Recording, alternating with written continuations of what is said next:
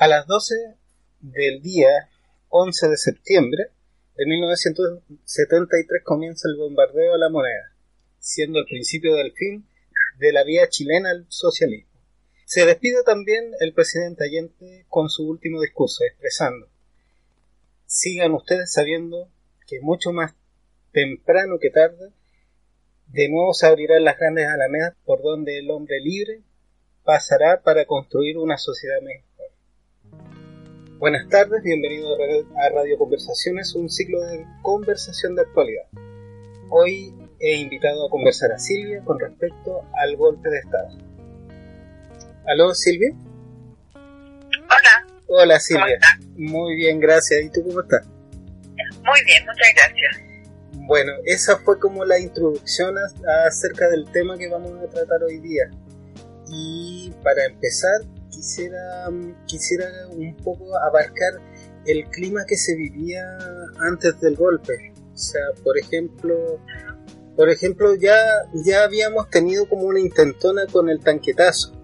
¿ya? Y después de eso ya, ya había un clima de...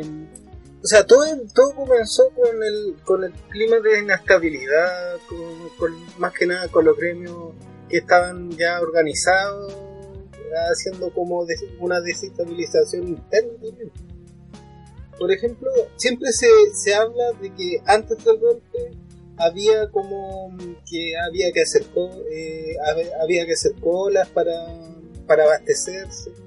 ¿Tú cómo viviste ese tiempo?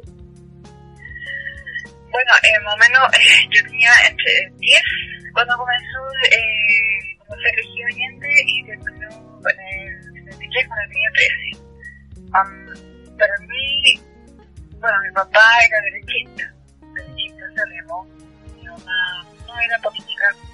Eh, sí, a nosotros nos tocó hacer, eh, después de un tiempo, eh, fila o para adquirir pan sobre todo.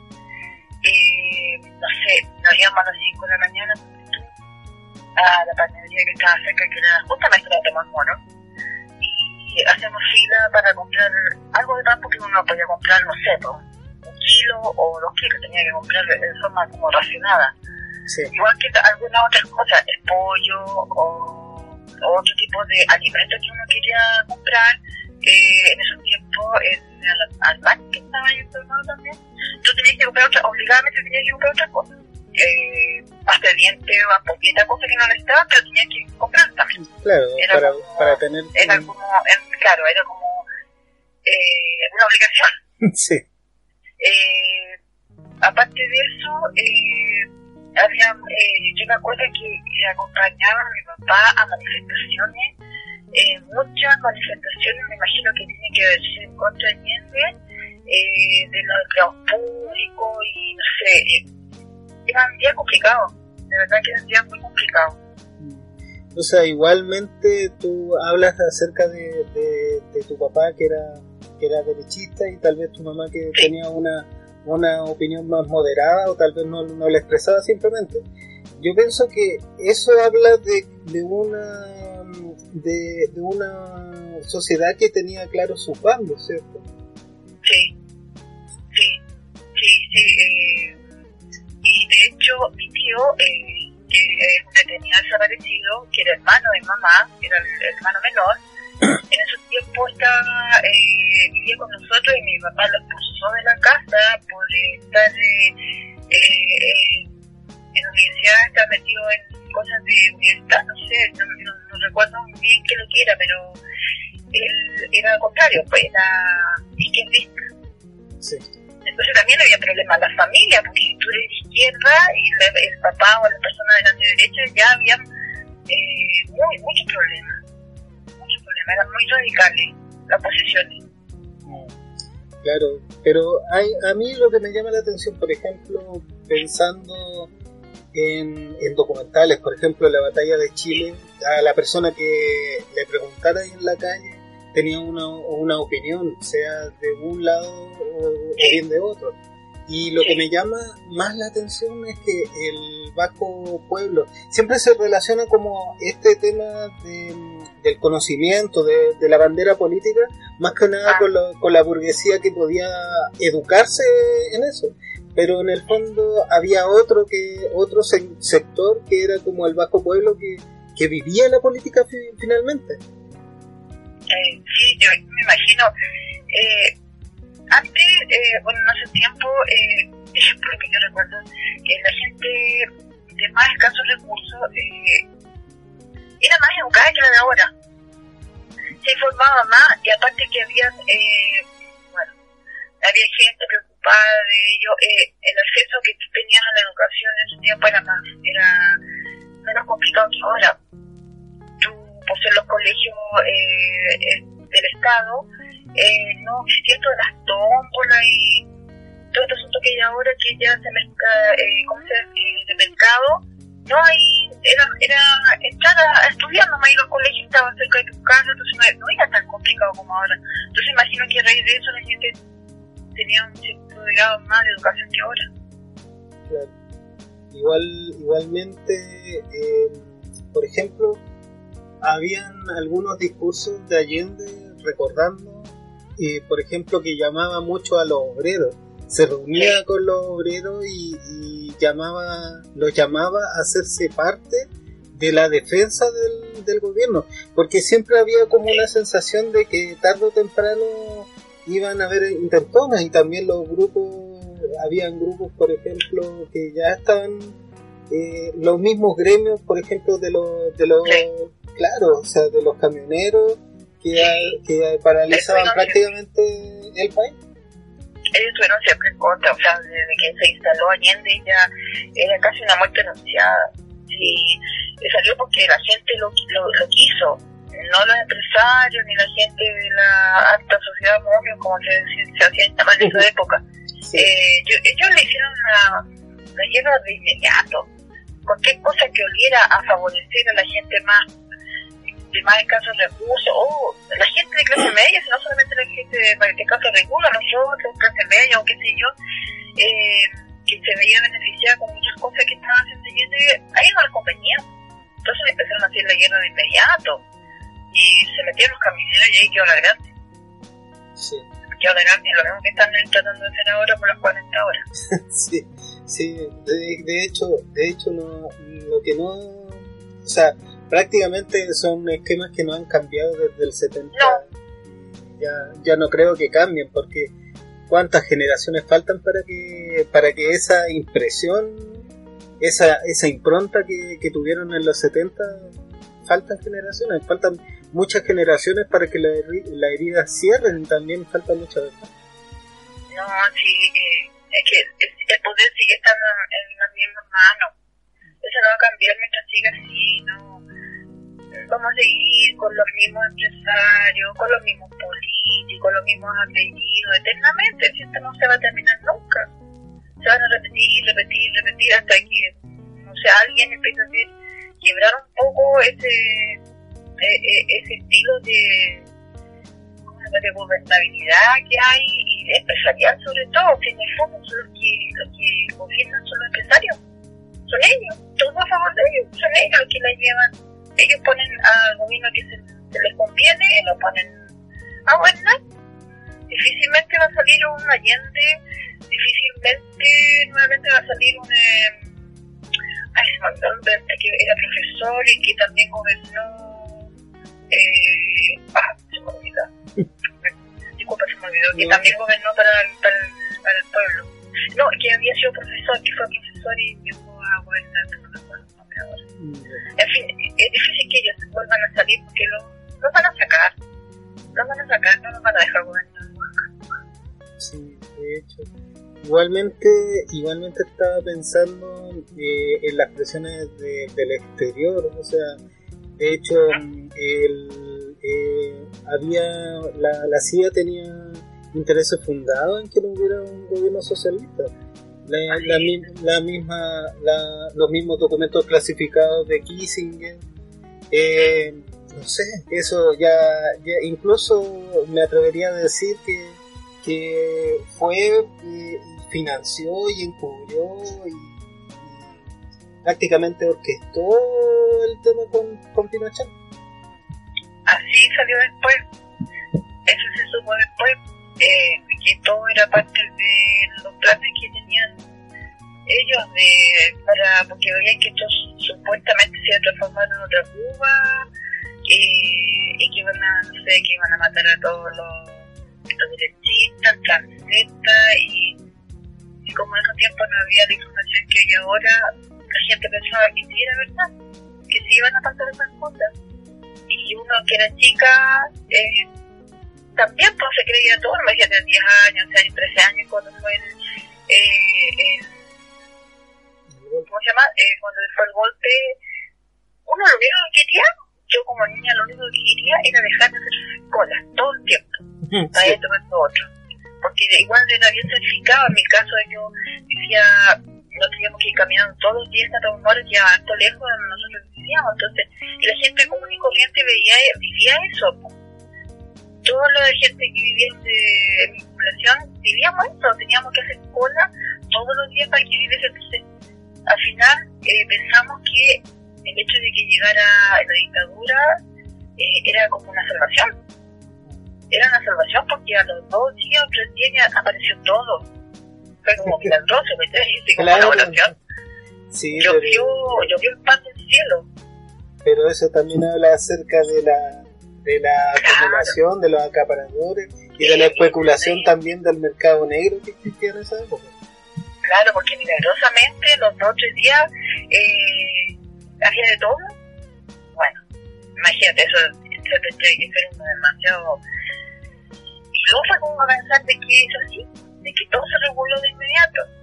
Evidentemente tenían todo acaparado y como los camioneros estaban parados, era peor, estaba todo confabulado para que eh, no gobernara.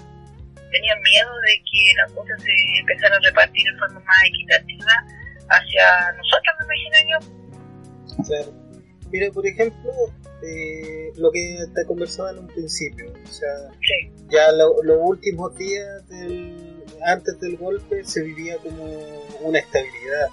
Todo empezó, yo, yo diría que todo empezó con el asesinato a Schneider, después el tanquetazo y, y finalmente, ¿cómo, ¿cómo se vivía la tensión en esos días? eh, a ver, ¿qué puedo decir? Igual está chiquita, como te digo, y uno seguía por la tele y, y la radio, pero déjame hacer un recuerdo, eh, porque uno como chica no, no Claro. mucho esa, esa, situación. Yo sabía lo del tanquetazo y algo comentaban en la casa que igual no había resultado, pero qué pena que no hubiese resultado porque así había sacado Allende del poder. Bueno, le- a ver, déjame pensar. Déjame pensar para no ser muy fantasiosa. No, eh, que de verdad que yo lo que veía nomás era lo que decían en la tele, en la radio cooperativa, cuando se escuchaba, eh, de los bombazos, esto, estas cosas del rock, me acuerdo que vi en la tele que, que mostraban eh, que la gente atacaba, no sé, por aquí, por allá de repente, una que otra cosa, eh, pero la verdad es que yo vivía mi vida loca y no pescaba mucho, no, no pescaba mucho, ¿para qué te voy a decir que Sí, no? pero igual para una niñez en esa época debió haber sido como, no sé, o sea, el mismo hecho de que un Chile en el siglo XX nunca tuvo una guerra, pero de que el No. día a la mañana, de un día para otro, ver, eh, no sé, que un avión bombardea la moneda. Ah, no- sí.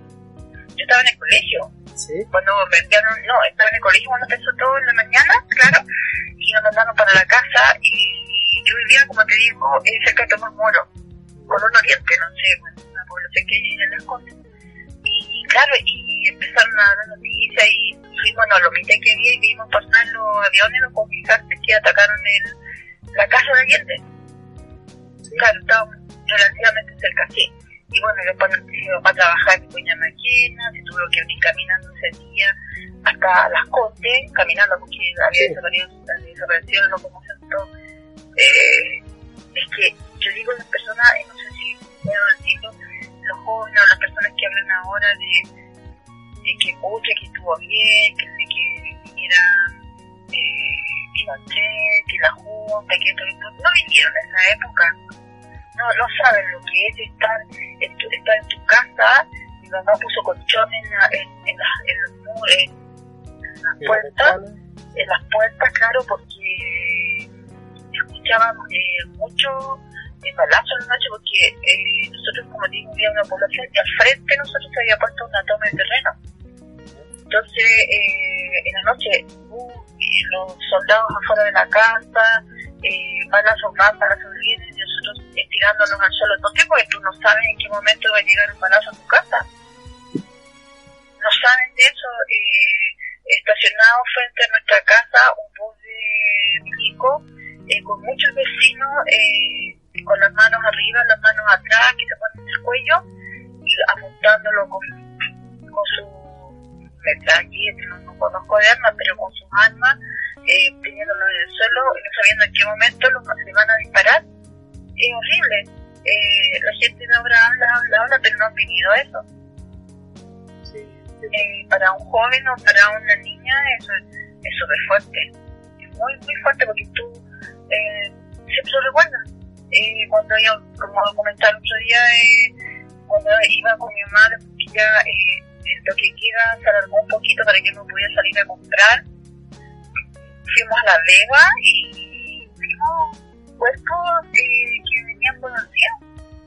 Eh, gente que estaba muerta y estaba pelada, media desnuda. Es fuerte para la, para la generación haber pasado por eso. Era lo que te decía, para un país que, que no tuvo enfrentamientos armados, que no conocía la guerra, tener la guerra, tener una guerra, prácticamente una guerra civil eh, a la vuelta de la esquina es como una, una pesadilla. Horrible, que nunca más se vuelva a repetir, de verdad que nunca más se vuelva a repetir. Por eso da miedo este resurgimiento que hay ahora, pero yo espero que no pase nada, de verdad, porque no, eh, muy fuerte. Nosotros somos como una generación perdida, ¿cachai? Que nos tocó vivir lo peor. Lo peor. Entre los 10 los no sé cuánto, 80, hasta el año 82 o 80 y tanto que se fue este tipo, es como una generación perdida. Así que sí, ojalá que nunca más vuelva a hacer algo así. Eh, ¿Te parece si hacemos una pausa musical y volvemos con el segundo segmento?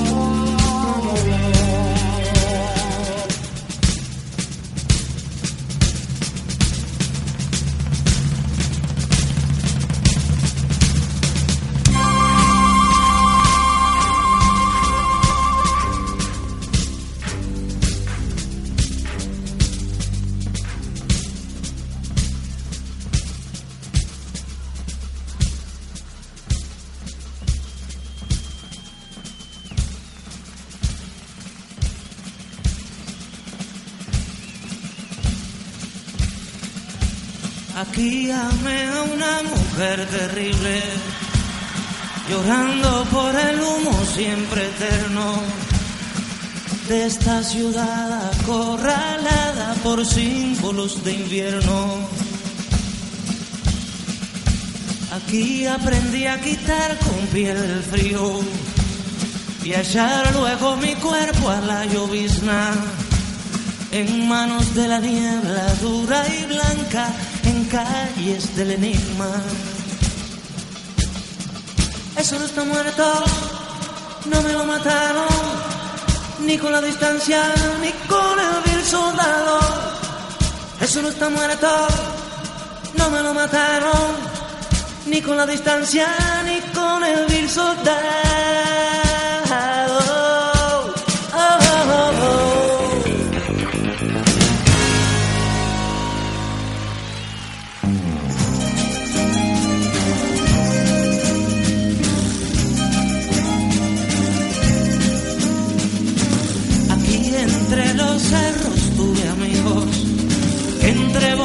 De humo eran hermanos. Aquí yo tuve más de cuatro cosas que siempre he deseado. Aquí nuestra canción se hizo pequeña entre la multitud desesperada. Un poderoso canto de la tierra era quien más cantaba. Eso no está muerto ni con la distancia, ni con el vil soldado. Eso está muerto, no me lo mataron, ni con la distancia,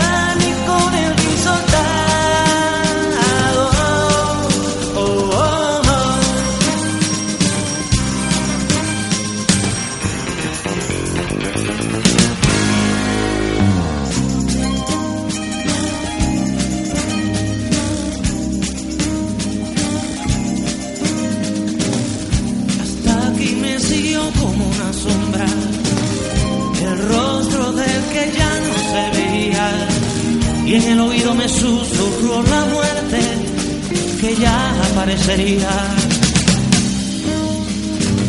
Aquí yo tuve un odio, una vergüenza, niños mendigos de la madrugada y el deseo de cambiar cada puerta por un saco de balas.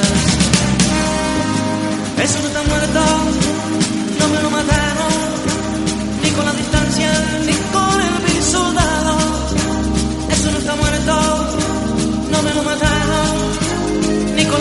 con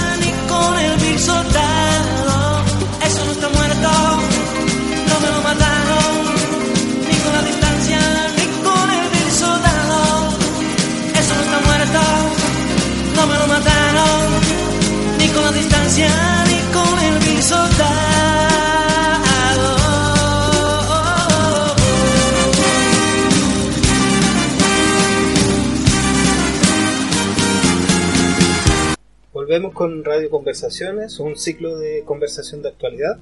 Estamos en contacto telefónico con Silvia y en este segmento abarcaremos el tema de el periodo que se vivió durante la dictadura militar. Con respecto a esto, eh, Silvia, ¿cómo viviste el tema de la dictadura los primeros o sea, ya tenemos ese contexto que me contaba acerca de, de, los cuerpos, de las amenazas con metralletas, gente apuntada en la calle. Sí, sí eh, los primeros años fue más violenta, eh, bueno, eh, que nosotros lo viéramos. Después siguió la violencia, pero ya era más hacia cierto grupo pero en los primeros años era una violencia que uno veía eh, todos los días eh, eh, en la calle. Tú veías gente muerta y todos decían, no, si son delincuentes, lo mataron porque andaban robando, pero no sé, en la calle, como te dije, en, en el Mapocho, eh, ricos por todos lados, toque de queda. Eh, daba miedo salir eh, cuando íbamos los primeros días a otro lado. Eh, decían que tenga cuidado porque hay, eh, ¿cómo se llama estos tipos que se ponen francotiradores?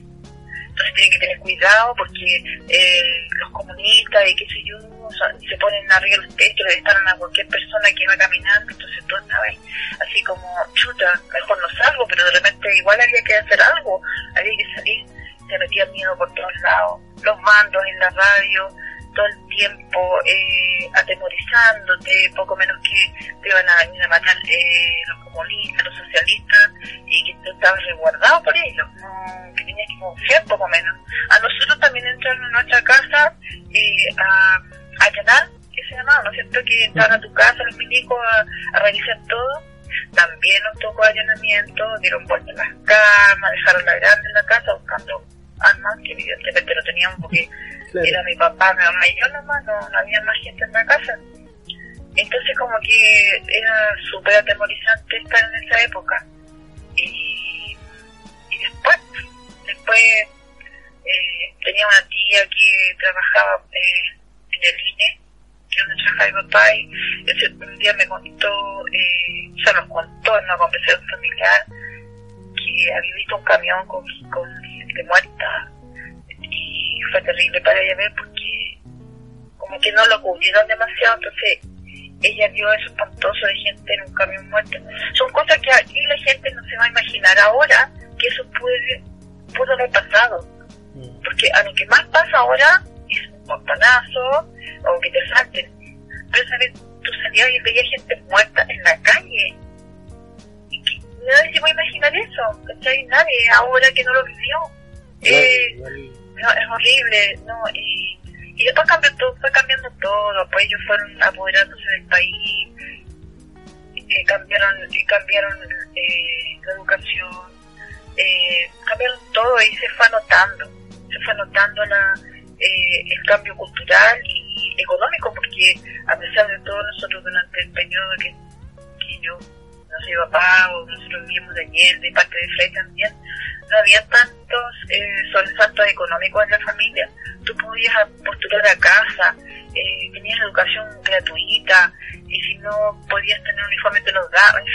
Tenías opción a, salud, a salud también, porque ahora FONASA no te cubre, eh, no te cubre muchas cosas. En ese tiempo tú podías ir a un dentista con FONASA.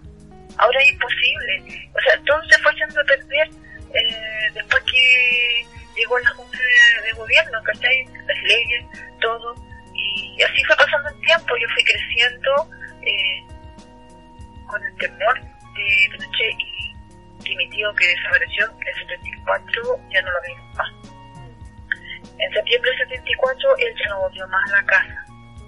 Mi abuela, mi, mi mamá, mi tía, eh, a la vicaría de, cuando se formó la vicaría, todo el tiempo, todo el tiempo, todo el tiempo, los, compañeros que también desaparecieron, testigos de que lo vieron aquí, de que pasó esto, que pasó todo, que finalmente nunca más se supo de él.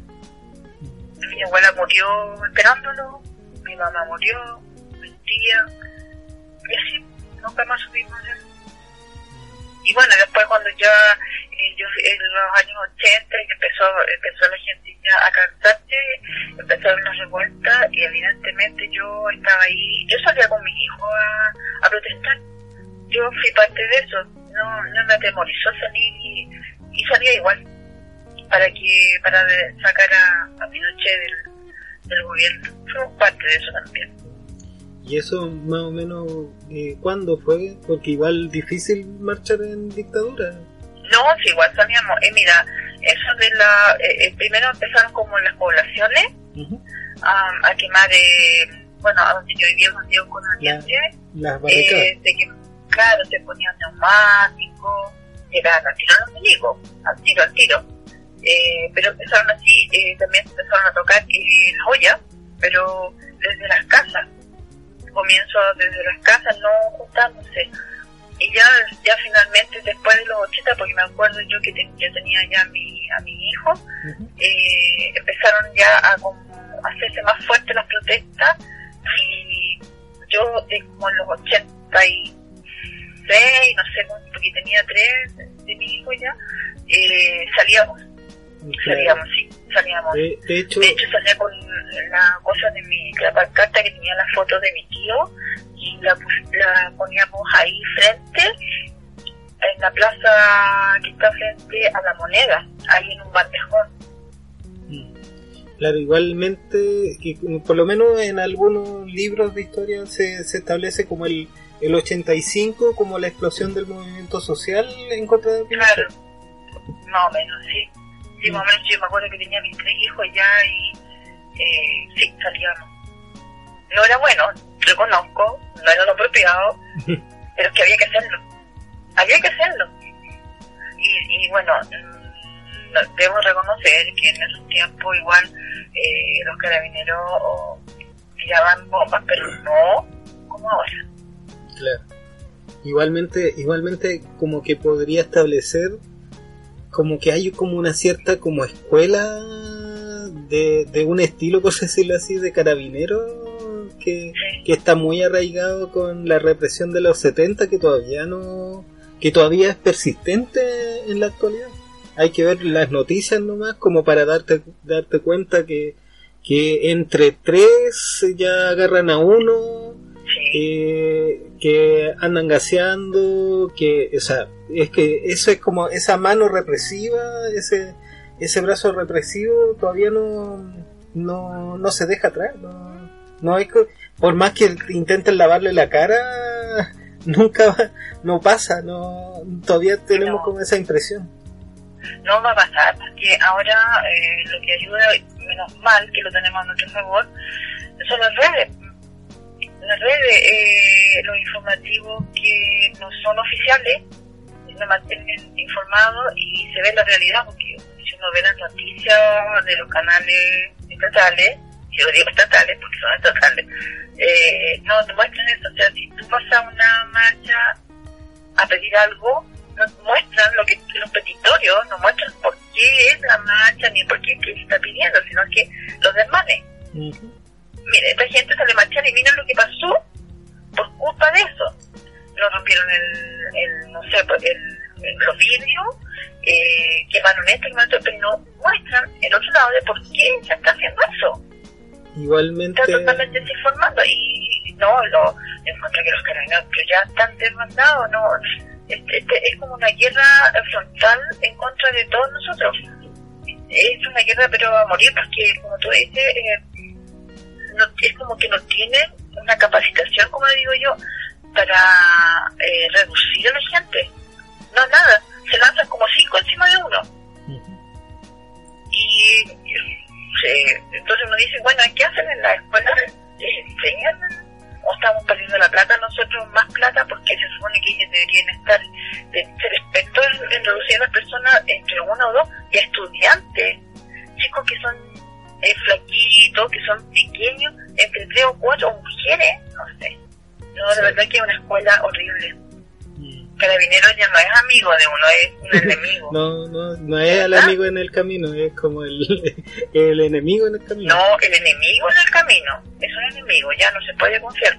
Bueno, hay algunos que son, sobre todo los de provincia, imagino que no, no podemos echarle en un saco porque ellos muchas veces ayudan a las personas en, los pueblos chicos, qué sé yo, pero acá no, acá son soldados que van de frente a hacerte daño, nada más. Mm. Pensaba eh, en los días, eh, pensaba en lo, eh, ya casi llegando, o sea, si podría, si pudiésemos establecer como el debacle de la, de la dictadura militar. El, después del 85 hubo una gran explosión del movimiento social donde fue un movimiento más organizado, los cordones, los cordones sindicales se activaron después de, mucho tiempo. hay que recordar que incluso la disolución de los partidos políticos también fue como, o sea, igualmente o los partidos políticos están o descabezados o simplemente muertos, entonces, o, bien en la claro, en la clandestinidad, entonces era muy poco lo que se veía propiamente tal. por ejemplo, recordando eso, eh, yo tengo historia, o sea, recuerdo historia acerca de, por ejemplo, eh, del Partido Comunista en la clandestinidad que, que llevaba, por ejemplo, a, a los chiquillos de la Jota los capacitaba en armas para, para eh, capacitarlo como cuadras del, eh, cuadros del Frente eh, Patriótico. Y, eran chiquillos como de 17 a, a 20 años. Y, y ese era en el brazo armado de, de la resistencia prácticamente. Sí, pero eh, yo no, no, no, sé si ellos actuaron en algún momento. Bueno, sé que algo hubo pero yo siempre vi violencia del lado de, de la Junta, o sea, de la dictadura, no del otro lado, no sé, no, no lo vi actuar, cosas pocas, asalto a bancos, tal vez, o, Claro, o cosas así, pero no, no, no, no vi como yo, siendo una persona común y corriente, así como que el otro lado fuera el violento, no lo, no lo viví así. Yo vivía eh, la violencia de Estado nomás, no del otro lado. claro. Ahora eh, había que sacarlo de alguna manera y claro, en esos tiempos creo que fueron, a ver, Hace, hace poco se... Ujú. claro, Bustos fue uno y que llevaba como la, el bandero y el otro es eh, un sindicalista, espérate, no recuerdo ¿El Seguel? en este momento. Roberto Sí. Se- Seguel. Eh, sí, ellos. Ellos como que, claro, no, los, los políticos o estaban, estaban llegando, estaban fuera de Chile, no, no, no existía ahí, eh, ellos no existían como oposición, bueno, igual que ahora, oposición a, a nada, a nada. De Igualmente... cierta manera ellos se colgaron de la fuerza de los votos. Mm, Sí, de hecho. Pensando en eso, el tema del... O sea, tú misma dices que nunca nunca percibiste como el Frente Patriótico como una una mm, eh, un frente violento que, que ejercía la violencia mm, eh, a la par con el con el terrorismo de Estado. No, para nada. De hecho, nosotros en algún momento yo llegué a pensar que, que bueno que estuvieran, porque alguien tenía que hacerle frente a todo lo que estaba pasando. Mm. Algo, algo tenía que, no sé, eh, unirnos, apoyarnos, eh, derrotarlos a ellos, pero igual lo veía como débil, ¿cachai? Como Sí. le faltaba fuerza, le Igual- faltaba fuerza. Igualmente ahora, ahora se les ve y claro, ya están viejos ya y hay muchos que no que, que bien, si bien fueron parte de, nunca estuvieron en una en un enfrentamiento armado, por ejemplo. Hay el de hecho fueron cuánto, unos cinco o seis personas las que intentaron hacer el atentado a, a Pinochet en el cajón del Maipo Sí, sí, y, y claro, era- fallaron mayor. Sí, fallaron. fallaron. Pero-. Pero yo veía registros de la época y eh, dejaron el auto hecho un colador. Así como. Sí, sí, sí, Sí. sí, no, no, eh, fallaron, no, si eso no voy a decir nada mejor, pero eh, fue la oportunidad. No sé qué hubiese pasado, no sé Sí. cuáles habrían sido las consecuencias, la verdad, no sé si hubiese sido peor o qué, si Claro, o sea, la verdad, no sé cuál hubiese sido la consecuencia, se habría prolongado más la, la dictadura, habría asumido otro igual o peor, no sé, la verdad lo desconozco. Pero como te digo yo, la violencia yo la vivía de parte del Estado, no de los demás. Yo sé que quieren hacer pensar de que eh, el Frente Patriótico era lo peor y que hacían se mataban gente y esto y esto otro, pero en realidad es diferente sí. nosotros lo, lo veíamos como que nos venía a salvar,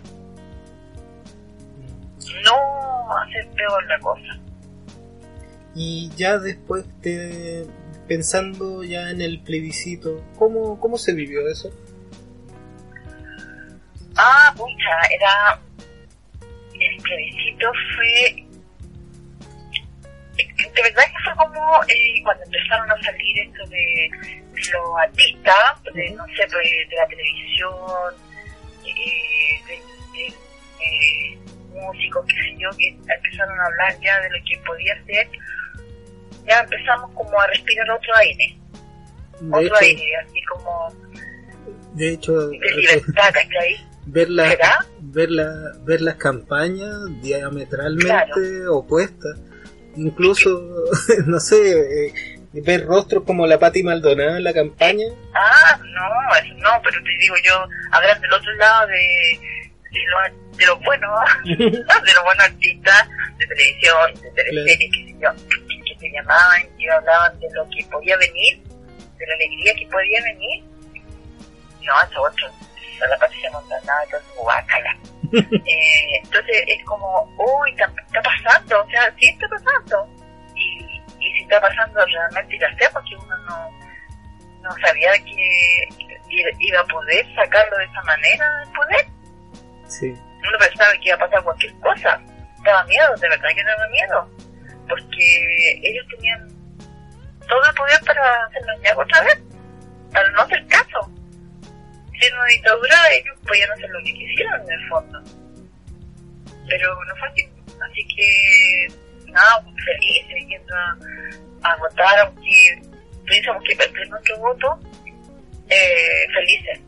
Sí, por nuestros aires, de verdad que teníamos esperanza de que todo iba a cambiar, Y, que todo iba a ser diferente. de hecho se vivía como yo viendo viendo las noticias, viendo los registros de la época, igual había como un, me- un miedo generalizado a- acerca de que el, el, el Pinocho iba a decir, iba, iba a hacer un golpe en la mesa y decir, esta cuestión no sirve, así que voy a seguirnos.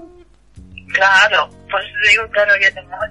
De hecho, eh, yo pensaba que podía decir que no había, o sea, que no había ganado, no, po. porque se podía manipular las votaciones, ¿cierto? Y que no, pues que seguía y seguía y seguía eternamente. Claro, y habían organizaciones, o sea, eh, habían apoderados de mesa y, y yo pienso que eso sí que fue fue peludo para los que estuvieron organizados viendo la, la votación. Claro, sí, sí, eh, todo el país pendiente, todo el país pendiente de, que, con, con, con la leve esperanza de que sí, de que sí, de que pudiera ser, de que ganara el no. No estábamos muy confiados, por lo menos nosotros la familia no estábamos muy con- no confiábamos en nadie, ¿ya? pero teníamos unas ganas de que se hiciera la diferencia. Sí, teníamos mucha, mucha, mucha fe que se podía hacer la diferencia. Y así pasó. Y así pasó. Y estamos todos muy felices. muy felices. ¿Te parece si hacemos Fueron años horribles. Sí, sí, Arnaldo. ¿Te parece si hacemos otra otra Sí. pausa y seguimos con el último segmento? sí, sí, la verdad.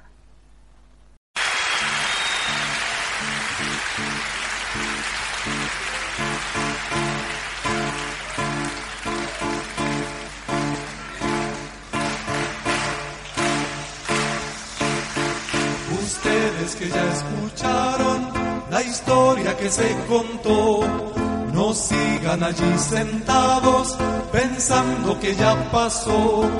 No basta solo el recuerdo, el canto no bastará. No basta solo el lamento, miremos la realidad. Quizás mañana o pasado o viene un tiempo más. La historia que han escuchado de nuevo sucederá. Es Chile país tan largo, mil cosas pueden pasar. Si es que no nos preparamos,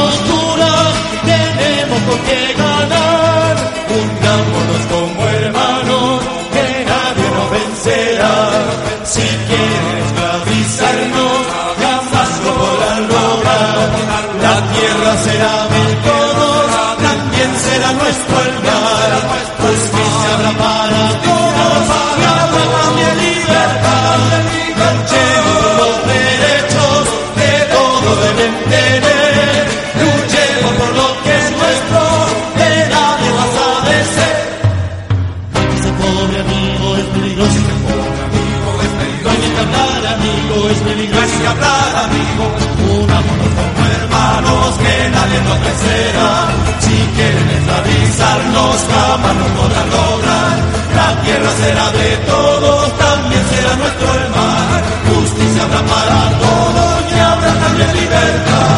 Luchemos por los derechos que todos deben tener.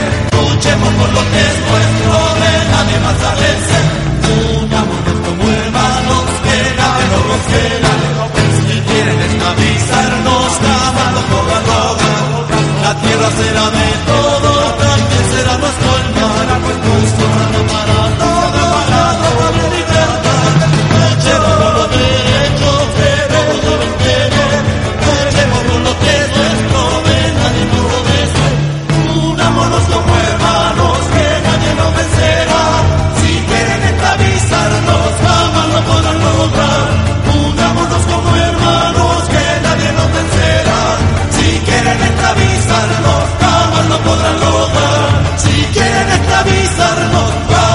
la, la.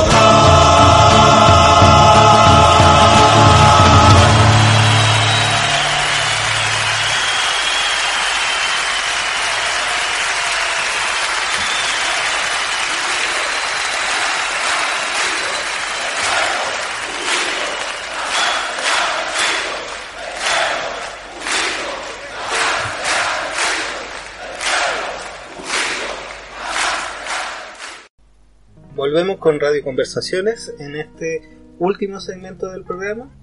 Estamos con Silvia en el teléfono y en este segmento me gustaría conversar contigo acerca de lo que pasó después del, plebiscito.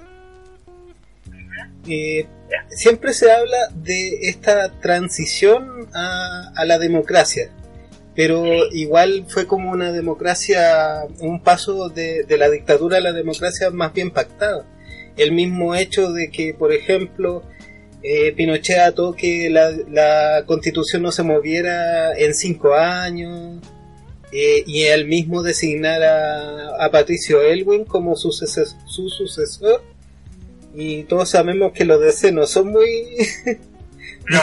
no, y de hecho, de hecho, si hay un video de, de Patricio Elwin eh, hablando y prácticamente era un golpista más. Sí. Así creo que en ese tiempo eh, todos ellos querían mm, que derrocaran a Allende. Todos ellos querían que derrocaran a Allende.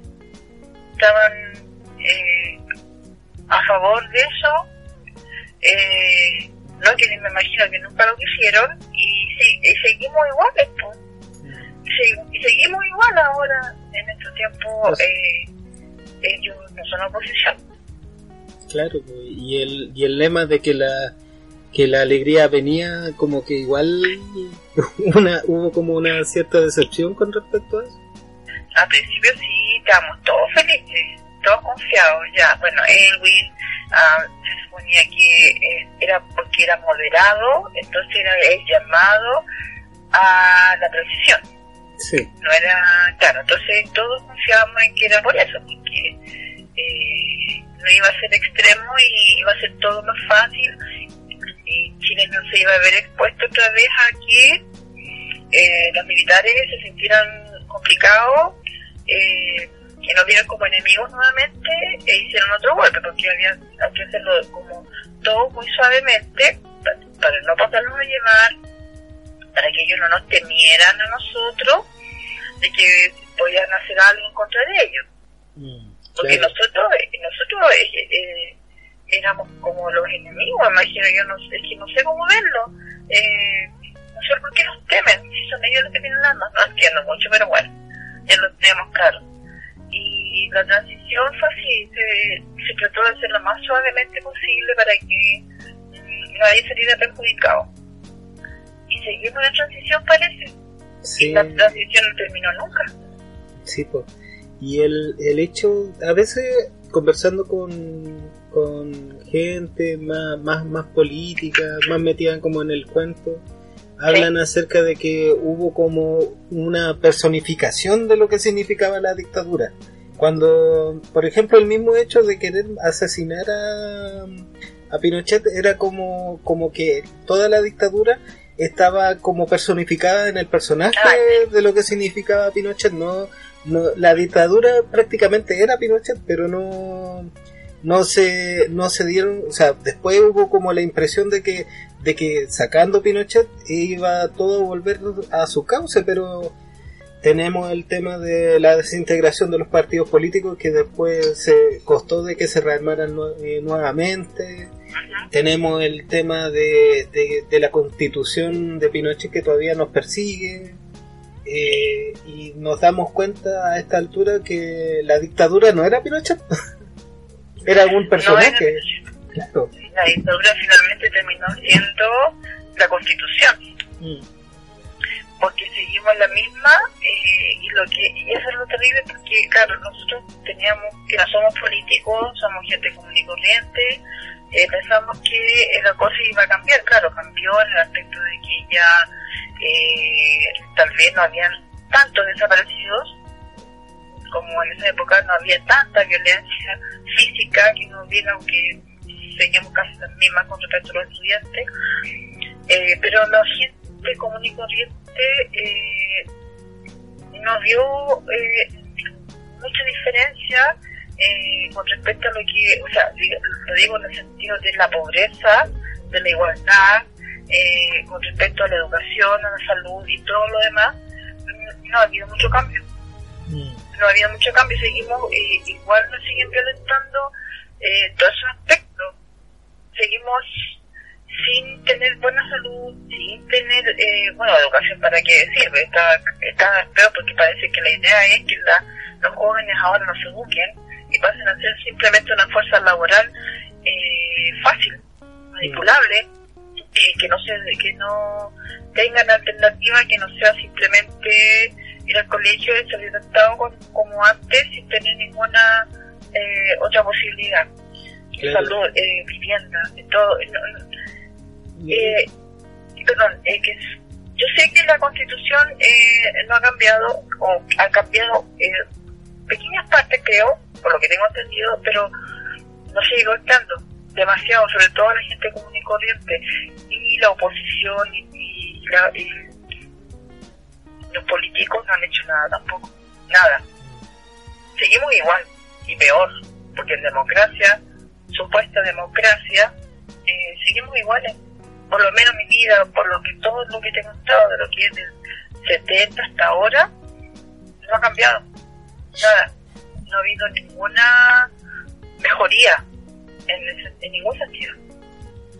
Igual pensando en, en los años posteriores, con el, con el por ejemplo, eh, eh, siempre, siempre se habla de, mm, de, no sé, los proyectos de reparación. No ah. sé, por ejemplo, mi hija nació con, con Price, entonces yo sé más o menos me toca, me toca un poco el, el tema también. Pues. Eh, pero este tema de la reparación en salud, eh, los exonerados políticos, eh, ¿qué más puede ser el, el mismo hecho de, de no sé, pues la, el informe rating, la verdad, verdad y reconciliación? Entonces siempre fue como una, una, fueron como estableciendo esa instancia, pero para reparar lo que, lo que fue, no para cambiarlo. De hecho, de hecho vas y, y los, los criminales los criminales de lesa humanidad están poco menos en cárceles de cinco estrellas, entonces entonces no, no hay como una reparación, no hay un castigo para los para los ofensores de derechos humanos. No, no hay. No hay castigo. o sea, como tú dices, eh, ellos están en, son viejitos, están en un hotel cinco estrellas, eh, siendo atendidos todos los días, con la mejor salud, imagino yo, no como los viejos que, están fuera de eso y que están muriéndose porque los, los tienen que operar de que un año y ya se mueren esperando que alguien les haga algo. Eh, ¿Qué más? tú hablabas también estaba recordando aparte de eso, de, de la, claro, de la reparación que, se, les pagó a los hijos de los, de que desaparecidos y todo eso pero ya, eso, y los que están en la cárcel, porque hay muchos que andan felices de la vida, eh, paseándose por Chile, algunos están eh, sentados en, en, el Senado, poco menos. Eh, mm. Chile yo creo que es el paraíso, eh, paraíso para las personas que han cometido delitos de lesa humanidad, y aún, aún así, a pesar de todo, se sigue negando todo lo que pasó. Y hay que recordar que... Es lo peor y hay que recordar que incluso el mismo Pinochet en una época fue... ¿Fue senador? Fue senador de ¿Fue de senador? Este, este país es un país loco. No hay respeto eh, por nada. No hay respeto por la gente, no hay respeto por los por los desaparecidos. En la guerra si nunca hubo guerra, si esa cuestión es lo peor. Nunca hubo guerra. Por eso solamente ellos los que atacaron no hubo posibilidades ni, ni había ni nunca la hubo. De hecho, de hecho ayer le pidió por favor que nadie saliera a las calles después de, que, por favor que nos expusieran. No hubo guerra. Esto fue de un solo lado. Murió gente solamente de un solo lado. Y aún así todavía en esta época seguimos teniendo gente de esa, de, que fue parte de la dictadura sentada ahí en el Senado no, esto es de loco, de verdad que es de loco. Cero respeto por todo. El mismo, el mismo Chadwick que, que juró. Sí, que fue parte de la cofradía de Pinochet. Claro. Ahí está, mandando, mandando el país, porque en el fondo yo creo que, bueno, no sé, eh, no voy a hablar de, estar todo el gobierno porque no es la idea, pero ahí está, ahí está sentado y gobernando y mandando a carabineros a golpear a la gente. Mira, por ejemplo, por ejemplo, el tema, el tema como que trae coletazo hasta el día de hoy. Hay gente que se, el mismo hecho de que la Camila Flores, por ejemplo, se reconozca como pinochetista y, y valide ciertos temas económicos que no fueron tal no sé, ¿qué, qué, qué opinión te merece eso? Que, que gente tan joven eh, opine a favor de Pinochet como si no hubieran sufrido el, el o sea, no sé qué tan, no, no podría opinar acerca de la vida personal de Camila Flores, pero pero llegar al extremo de considerarse pinochetista, hijas de un, de un legado, po- poco menos, no sé, no. Eh, pero eh, no solamente ella, sino que hay varios, eh, que de hecho el otro día, eh, bueno, Villoli también habló de cierta manera menoscabando eh, lo que yo te decía de las personas que yo había visto en Mapocho.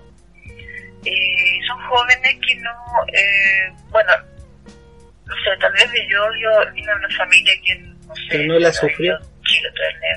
Pero a diferencia de Camila Flores, que viene de una familia humilde, que debería tener más claro eh, qué es lo que pasaba con la gente humilde en esa época, qué va a seguir pasando. Por eso te decía yo, los jóvenes de ahora eh, no saben lo que vivir eh, eso, que vivimos nosotros, no, no se imaginan en ningún momento lo que es ver que están apuntándote con los soldados que están apuntando porque simplemente creen que tú pudiste haber hecho algo o pudiste haber ocultado algo eh, y lo tienes como probarlo porque ellos eran eh, jueces y verdugos.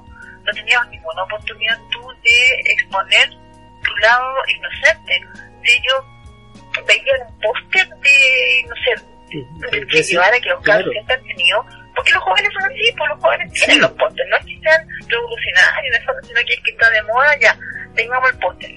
Pero si tú lo tenías en esa época en tu pieza, te llevaban preso y te hacían desaparecer. Sí. No, entonces era, era vivir eh, eh, el terrorismo. Eso era el terrorismo. Te tenía aterrorizada todo el día. Y los niños, los jóvenes ahora, Camila Flores, no sé qué opinar de ella y de varios otros más que son de esa misma tendencia, que siempre están defendiendo a Pinochet sin saber realmente, y me extraña que su familia no lo haya contado y no le hayan dicho a ellos todo lo que pasó, era vivir eh, y ver sangre, sangre, sangre por todos lados. No saben, ellos hablan huecamente de esa época, como si lo hicieran muy bien. Claro, Yo no soy, no soy de tendencia política, yo te hablo eh, básicamente de lo que se vivió. Nada más, no es que sea yo comunista ni socialista, no. Yo te estoy dando eh, mi testimonio de lo que viví como una persona común y corriente eh, de to- eh, todos estos años. Sí, no, sí, eso es lo importante. Es por eso que, que es tan importante rescatar esta historia. Porque Claro, en el fondo, en el fondo mucho, por mucho que uno lea un libro, por mucho que no, no sé, que converse con gente que estuvo donde, Sí. donde las papas queman, no vamos a tener una opinión imparcial de lo que pasó. Pero No, nada. incluso, incluso, no sé, tal vez, tal vez eh, tener esta opinión que, que si bien, si bien no es tan imparcial, sí tenemos un testimonio más, más bien vivencial acerca de lo que pasó, no, no comprometido con una postura, postura política. claro. Pero sí, claro. pero sí estamos hablando de los efectos que tuvo en una persona que vive el periodo. Exactamente, y es más, y no sé si voy a sacar un poco del tema, pero este era asunto de la, lo que nos golpea ahora, que es la constitución. Yo me acuerdo que en esa época yo había cumplido recién los 18, creo, cuando se votó, porque se hizo un eh, plebiscito para votar sí o no eh, si aprobaban o no aprobaban la constitución. Claro, y Pero la gente no estaba informada. Nadie estaba informado porque esto yo me recuerdo que salía en el Mercurio eh, en qué parte se iban a, a, a- a transformar de la constitución. que Ahí salían diferentes artículos y cositas así que eh, mi papá leía, porque mi papá leía mucho, Sí. pero la gente común y corriente no cachaba. No, Claro, no cachaba que, de qué trataba. Entonces, claro, votaron sí, pensando que era mejor, pero era pura desinformación, nada más. Pero incluso ahí, eh, ya, ok, estaban votando la constitución, pero en uno de los incisos aparecía validando, validando la dictadura también, eh, perpetuando, perpetuando también por unos años más a Pinochet. Entonces, tú misma dices, hay, había desinformación y siempre se habla, no, es que se usa un plebiscito, pero un plebiscito con desinformación. Exactamente, claro, pues digo que uno no se da el trabajo de leer, porque en esa época no, no te explicaban por televisión o qué sé yo, que fuera más una forma más didáctica de todo lo que se iba a cambiar o, o, cómo iba a ser la constitución nueva. una persona nomás que eh, era más informada, que, que no sé, que le gustaba leer el Mercurio y que esos puntos tan técnicos de esto, que el artículo tanto va a cambiar en el fondo uno no entendía ni jota y simplemente se dejó llevar porque la gente, en este caso mío, mi papá dijo, no, es buena, así que vota sí. Ya, yo voté sí porque él me decía que tenía que votar. Así se dieron las cosas, por eso yo creo que salió eh, aprobada. Pero yo creo que si en estos tiempos fuera, fuera ahora, con toda la información, con, la, con las redes, no pasaría eso. Sí. Sí, ¿no? Y lo que te digo, o sea, mucha, mucha gente de derecha saca, oye, pero hicimos antes del plebiscito del cine, ¿no? Hubo otro plebiscito para preguntar, para preguntar si, si continúa la continuación de, de la dictadura. Y claro, eh, eh, pero era como perpetuar por secretaría y con una con una letra chica que fue metida a la fuerza en, en ese plebiscito. Claro, sí. Así que menos mal que ahora existe esto de la información como lo que haces tú de, eh, por la web, que está ahí, que son más eh, objetivos, que no, no, no, no se puede confiar ahora en los medios oficiales, porque siguen iguales, no hay, no hay información, no hay información, solamente eh, portonazos, asaltos, o sea, en el fondo te siguen aterrorizando si te das cuenta, la televisión te sigue terrorizando, te mantiene en vivo todos los días porque eh, ocurren por las cosas malas en el país. Sí, Mira, Pero las cosas malas en cuanto a eso, no en cuanto a lo que está pasando en la economía, no en cuanto a lo que está pasando con los jóvenes de los liceos emblemáticos, todo lo que está pasando en la Araucanía, todo lo que está pasando eh, eh, a nivel de de la COP25, Eso no te lo informan. La gente no sabe de eso. O sea, te siguen aterrorizando igual que antes, pero de otra manera. Mm, sí. Sí, no sé, es complicado. Es complicado informarse, es complicado incluso salir a la calle, porque porque siempre es eh, la marca que nos dejó la dictadura también eh, es como el miedo, es un miedo que, que, que está marcado a fuego el miedo a salir a manifestarse, el miedo a la represión. Sí, no, no golpearon duro y la gente ya no, no confía, no quiere salir, no quiere, no se respeta, no sé, como que se perdió el respeto a sí mismo, como si ya no hay dignidad, te pasan a llevar como quieren, eh, no sale, no sé, no sé qué falta, no sé qué pasa porque la gente no despierta, no, no entiendo, yo desde mi posición no puedo entenderlo. Porque yo salgo, yo, yo, yo me hago escuchar, aunque sea un dos pelagatos, me hago escuchar.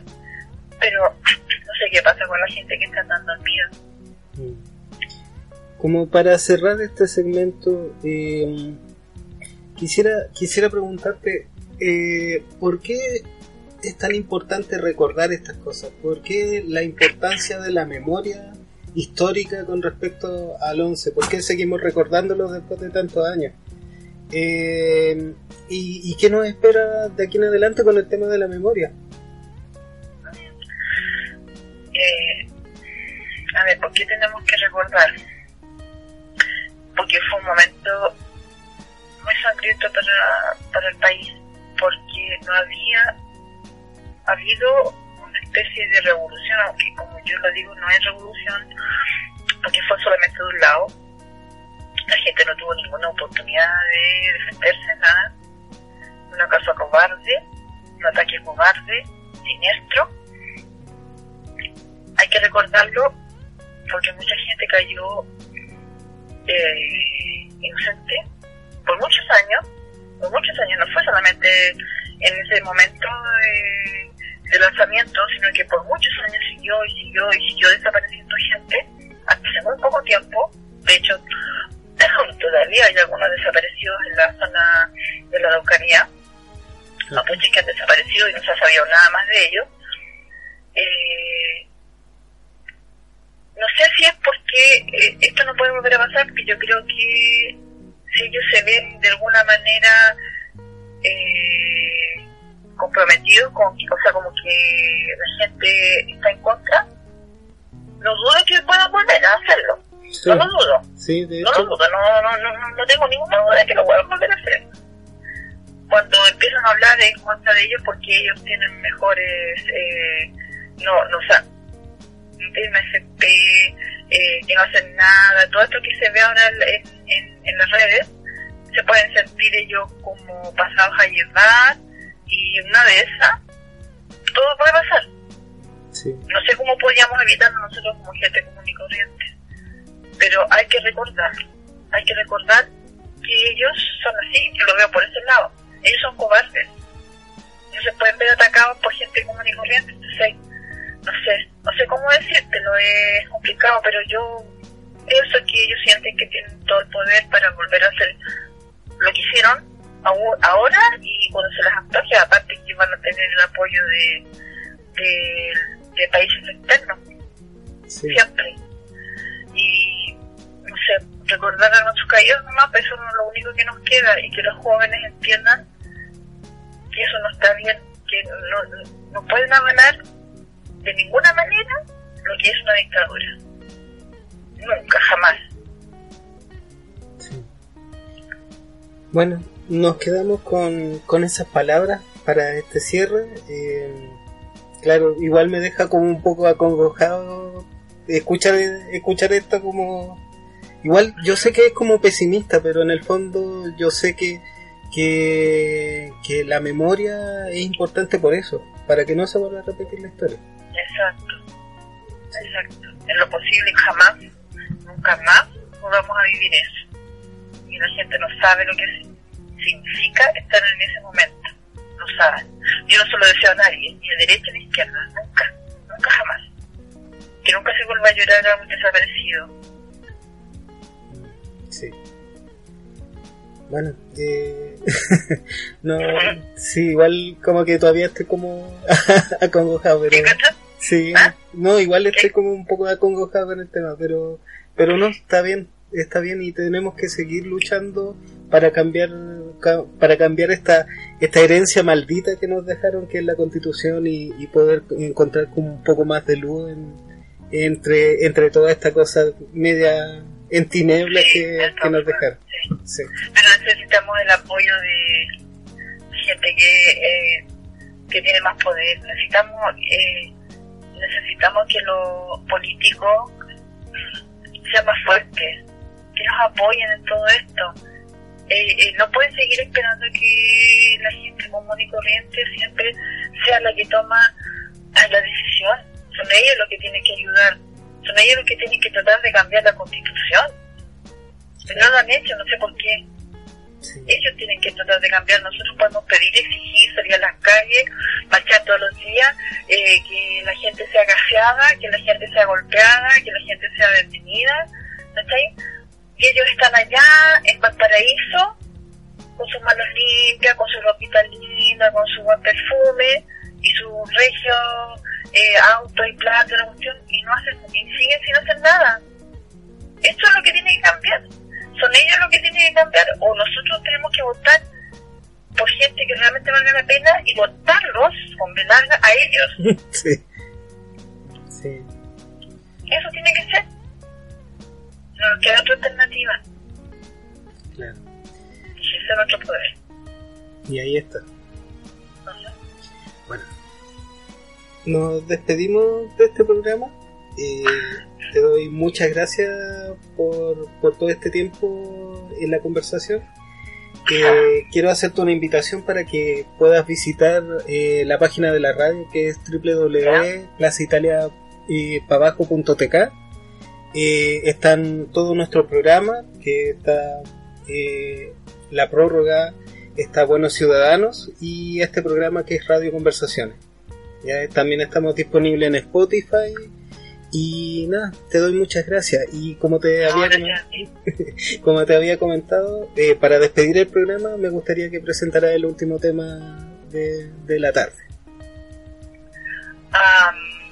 los prisioneros pateando piedra. Los prisioneros pateando piedra. Bueno, esto fue Radio Conversaciones. Muchas gracias por escucharnos. Hasta luego.